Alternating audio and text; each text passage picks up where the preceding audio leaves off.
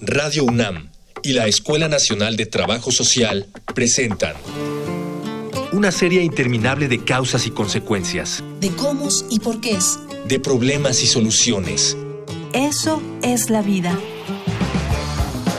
Vida cotidiana. Sociedad en movimiento.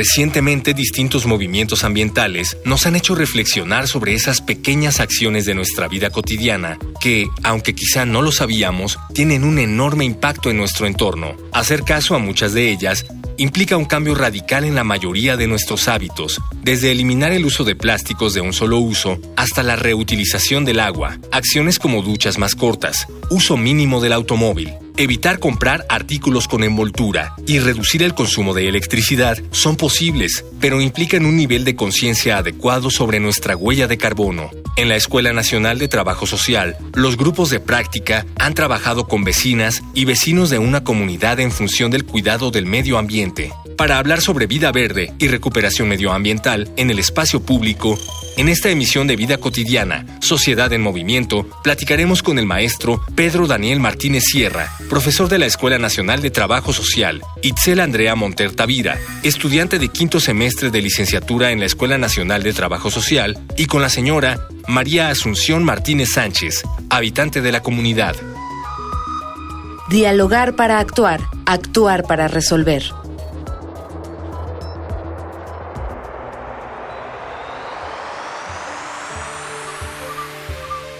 Buenas tardes, ya es viernes, viernes de vida cotidiana social en movimiento. Muchas gracias por, por escucharnos. Yo soy Ángeles Casillas. Como cada viernes estamos aquí en cabina en Radio UNAM. ¿Cuál es el tema del día de hoy? Fíjense que alguno de los aspectos que distingue la participación de trabajo social, el quehacer disciplinar de esta muy, muy amable disciplina, es el trabajo que se hace en comunidad. Y justamente porque queremos reconocer ese vínculo que la academia tiene con, con la sociedad, pero también de reconocer la formación que se da con nuestro alumnado, pero además tener el testimonio de alguien que participa en su comunidad con estos grupos, es que preparamos el tema de hoy, así llamándole Vida Verde, un proyecto que más adelante van a conocer, para recuperar un espacio público, recuperación medioambiental del espacio público. Si tienen alguna duda vinculada con esta temática, si hay alguna experiencia que sea similar, escuchemos las diferentes formas de comunicación con el programa. Facebook, Escuela Nacional de Trabajo Social, ENTS, UNAM. Twitter, arroba comunica, ENTS. Instagram, comunicación, ENTS. Ya regresamos, ya escucharon, comuníquense, pregúntenos, sugiéranos temáticas. Voy a presentar a quienes están aquí en cabina. Está con nosotros el maestro Pedro Daniel Martínez Sierra. Maestro, muy bonita tarde. Hola maestra, ¿qué tal? Mucho gusto. Gracias. Andrea Monter Tavira, estudiante de la licenciatura en Trabajo Social. Nos gusta mucho recibir a los jóvenes. Gracias por aceptar la invitación, Andrea. Gracias a ustedes por la invitación. Y bueno, como testimonio de este trabajo en comunitario, de estos logros que han alcanzado, nos acompaña la señora María Ascensión Martínez Sánchez. Ella es miembro de la comunidad. Señora, es un gusto tenerlos aquí en cabina. Muchas gracias. ¿Y les parece si empezamos? El programa es muy cortito, vamos calentando motores, porque todos nosotros sabemos que a la intervención de trabajo social siempre la antecede investigación. Investigación para poder concretar un diagnóstico. El diagnóstico nos arroja justamente la situación que guarde por dónde. Maestro, platícale a, nuestro auditorio ¿Cómo fue ese proceso de investigación, de diagnóstico? ¿Qué estrategias ustedes utilizaron? Es todo tuyo el micrófono. De entrada, bueno, debo comentarte o debo compartirles que estamos trabajando en la alcaldía Gustavo Madero, particularmente en Villa de Aragón. Es un grupo de práctica comunitaria de la Escuela Nacional de Trabajo Social, integrado por 10 alumnas y un alumno. Este grupo de prácticas está trabajando el tema del medio ambiente. Para poder trabajar esto nos enfrentamos a una serie de retos, una serie de desafíos que implicaba trabajar con población abierta y con población cautiva.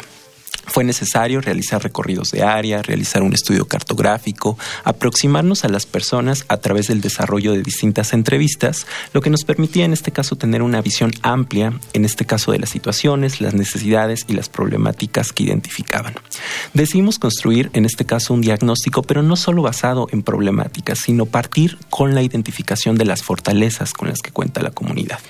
Partimos de la idea que no es necesario solo identificar el problema. Para identificar el problema, problema, también es necesario identificar con qué fortalezas cuenta la comunidad para poderlo enfrentar.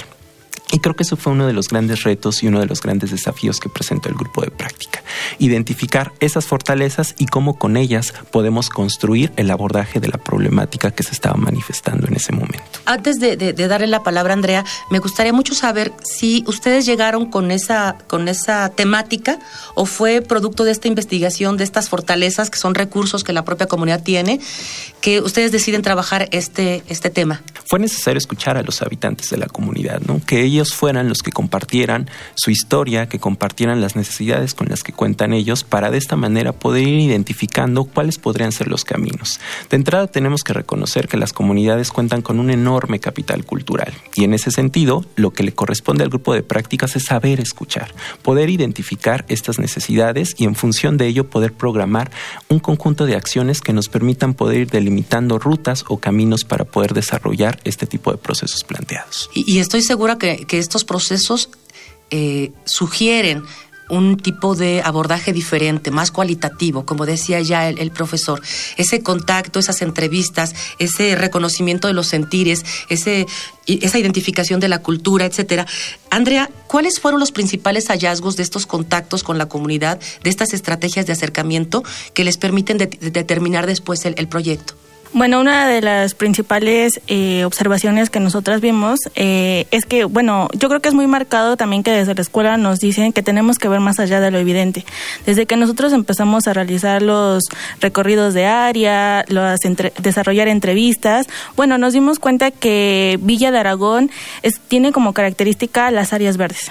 Entonces, después cuando desarrollamos las entrevistas, todos los habitantes nos tocaban el tema de las áreas verdes.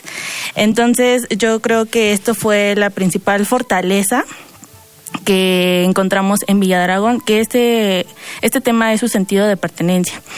Eh, alguna de las mm, dificultades que encontrábamos aquí en esta comunidad es que, bueno, también se caracteriza, caracteriza porque todos los habitantes, o en su mayoría, son este, trabajadores. Entonces, no hay e incluso en el horario en el que nosotros nos encontramos en comunidad, pues es difícil que encontrar a, tantos habitantes, ¿no? Sin embargo, eh, en, los habitantes en los cuales desarrollamos las entrevistas, bueno, existe una buena participación eh, de cada uno de, ellos. Ya decía, profesor Daniel Andrea, que algo que eh, de alguna manera tiene en común esta, esta comunidad es la cuestión del, del, de los espacios verdes, ¿no? ¿Cuál fue el objetivo? Es decir, recuperarlos, estaban eh, abandonados, estaban no siendo ocupados como, como espacios de recreación. ¿Cuál fue el objetivo? La principal problemática identificada estuvo vinculada con la falta de cohesión y membresía. Esto tiene que ver con la falta de sentido, la falta de pertenencia en términos comunitarios. Hablamos de un individualismo, relaciones fragmentadas al interior de la comunidad.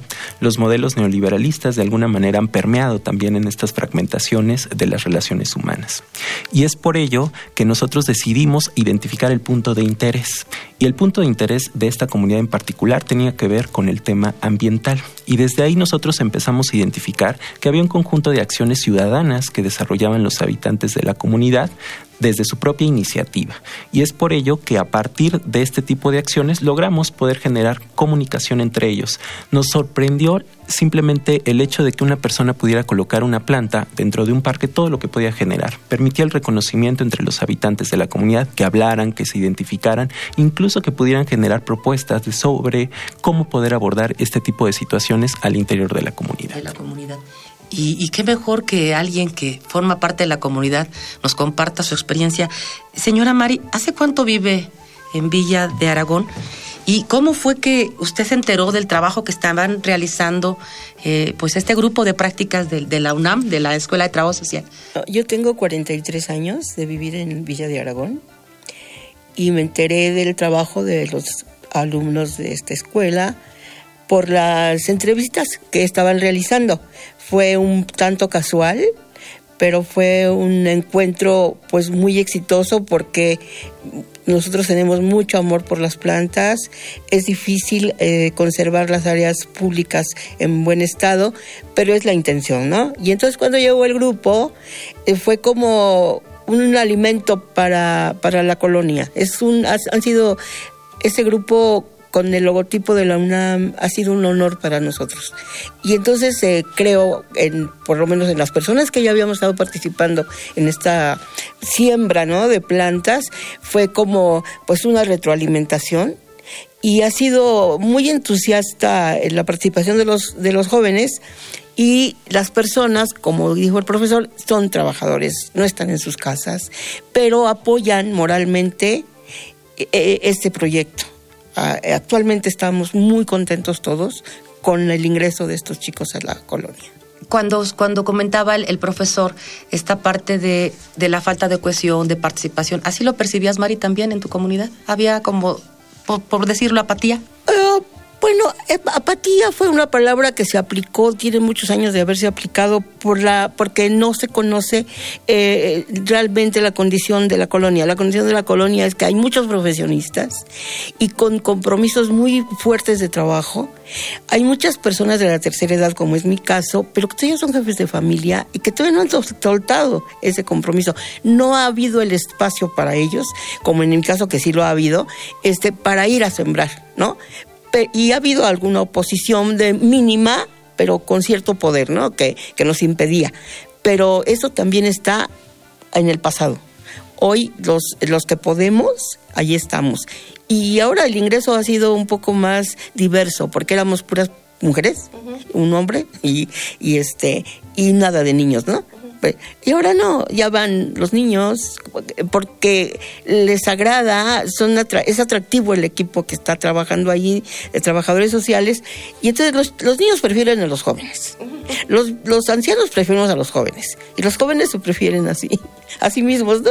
Entonces estamos muy contentos con esa participación. Pues mire, pues vamos a conocer más adelante en qué consiste este proyecto eh, y en qué consiste la participación. Me llama mucho la atención de, estos niños y, es fundamental, ¿no? Que en las primeras generaciones se fomenten este tipo de trabajos.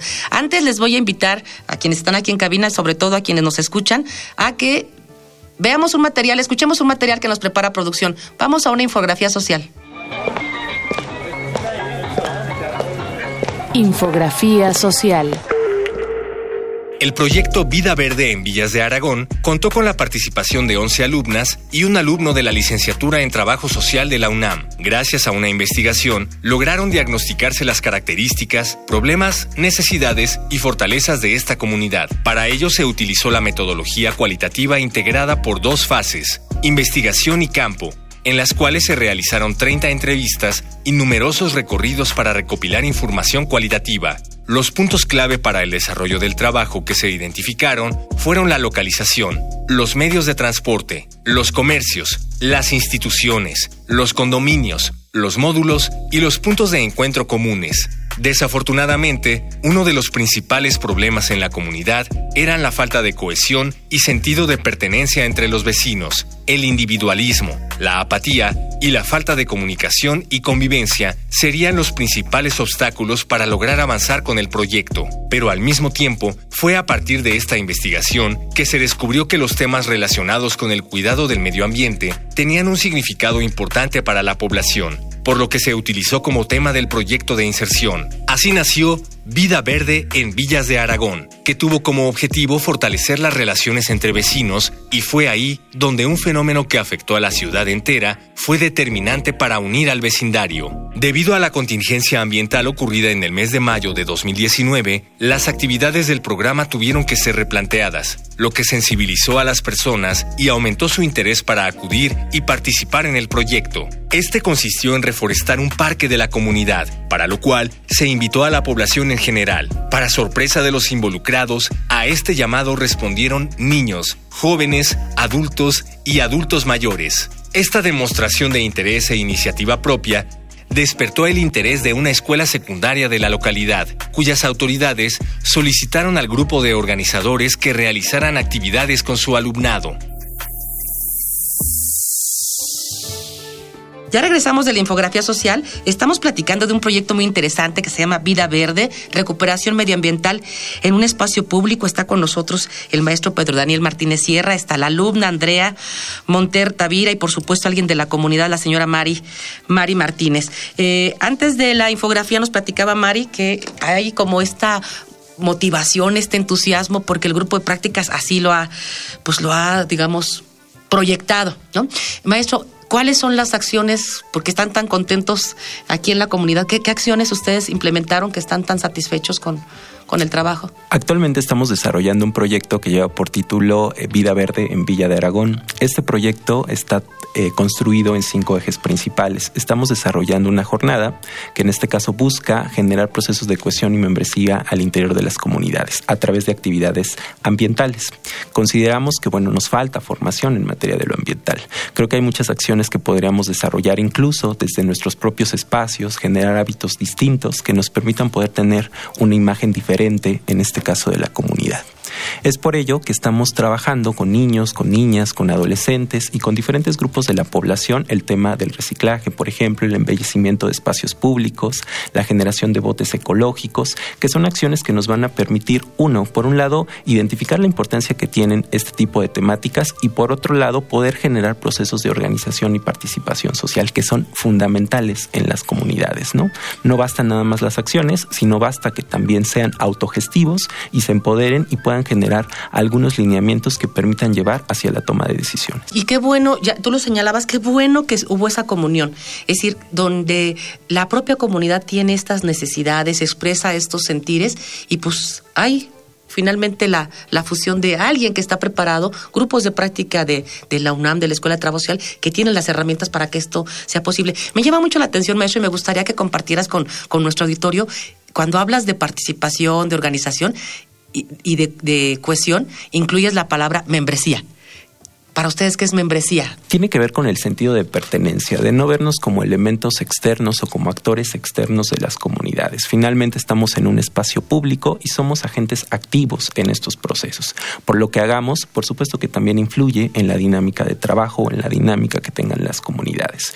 Por eso incluso muchos grupos de las comunidades hacen el señalamiento sobre la importancia de llevar este tipo de proyectos con los niños, con las niñas y los adolescentes. Finalmente los espacios públicos también están pensados para ellos.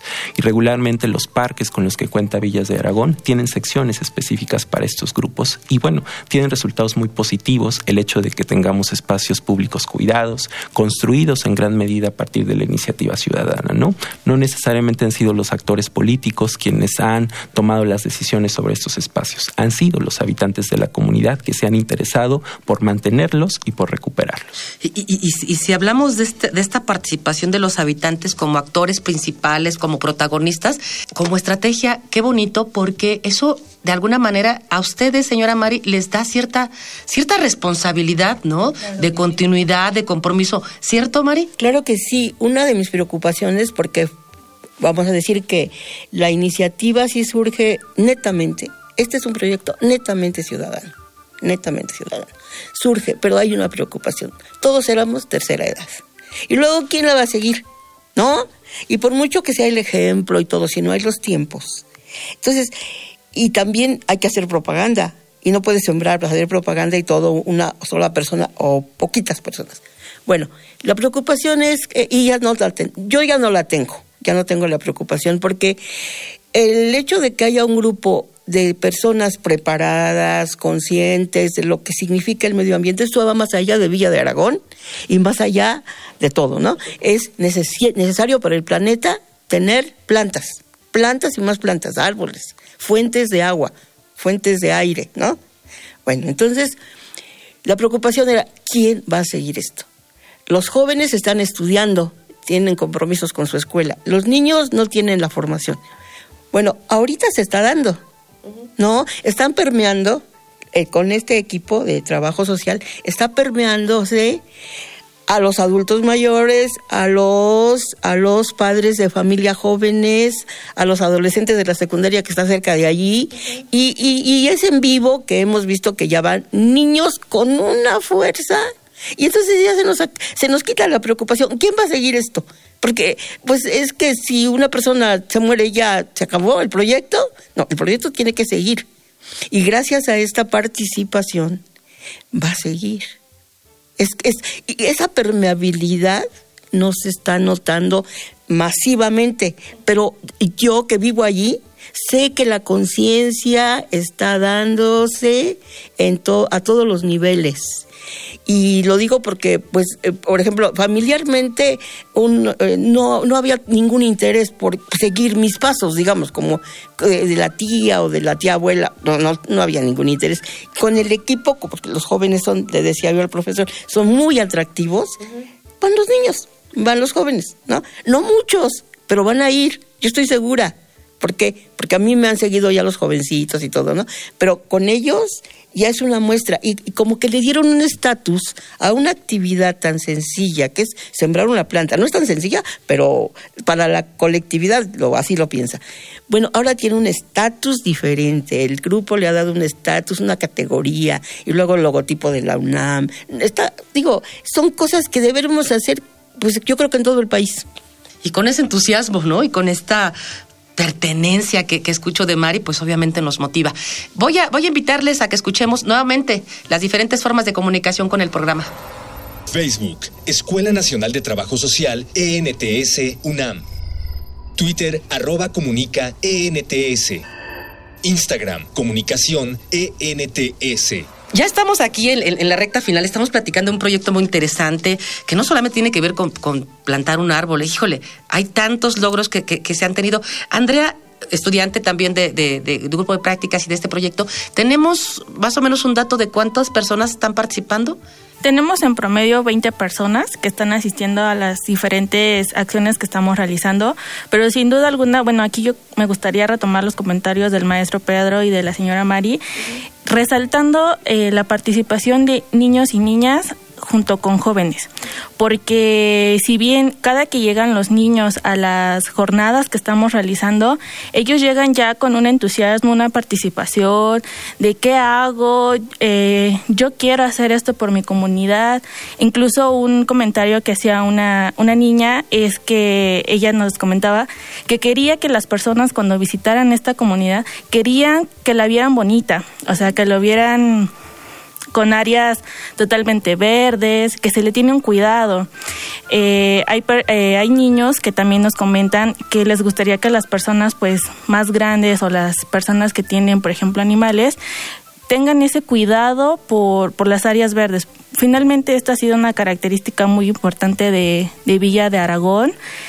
Eh, si bien comentaban que el problema central ha sido la falta de cohesión y membresía, sin duda alguna yo creo que ahorita este proyecto de vida verde lo, está trabajando sobre ese problema, porque vemos la participación incluso de personas que han sido fundadoras, que están eh, ahora retomando este proyecto y que están incentivando aún más a los a los jóvenes, ¿no? Se están generando pues una colaboración entre generaciones eh, de diferentes edades. Y qué padre no que desde niño pueda decir yo cooperé en, en mi comunidad yo hice esto por mi comunidad yo estoy dando ese paso de del cambio no que no que incluso pues también nosotros teníamos planteado un proyecto hace algunos meses, pero debido a la contingencia que, que hubo en la ciudad, pues se tuvo que posponer.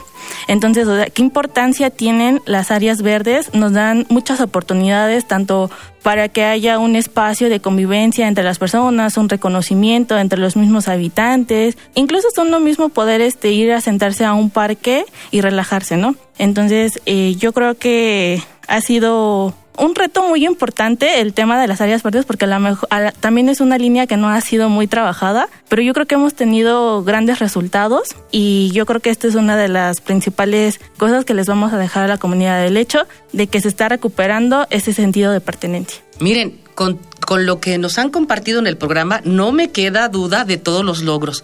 Simplemente reconocer el espacio público como algo nuestro, como algo que nos pertenece y que tenemos también que trabajarlo. Este entusiasmo con el que Mari nos está compartiendo cómo llegó el grupo de prácticas, la motivación que tienen especialmente con, con las niñas, con los niños, con los adolescentes, lo de la membresía, el sentido de pertenencia. ¿Qué más? Y además estamos este, compartiendo, haciendo comunidad con las generaciones diferentes que tanta falta nos hace.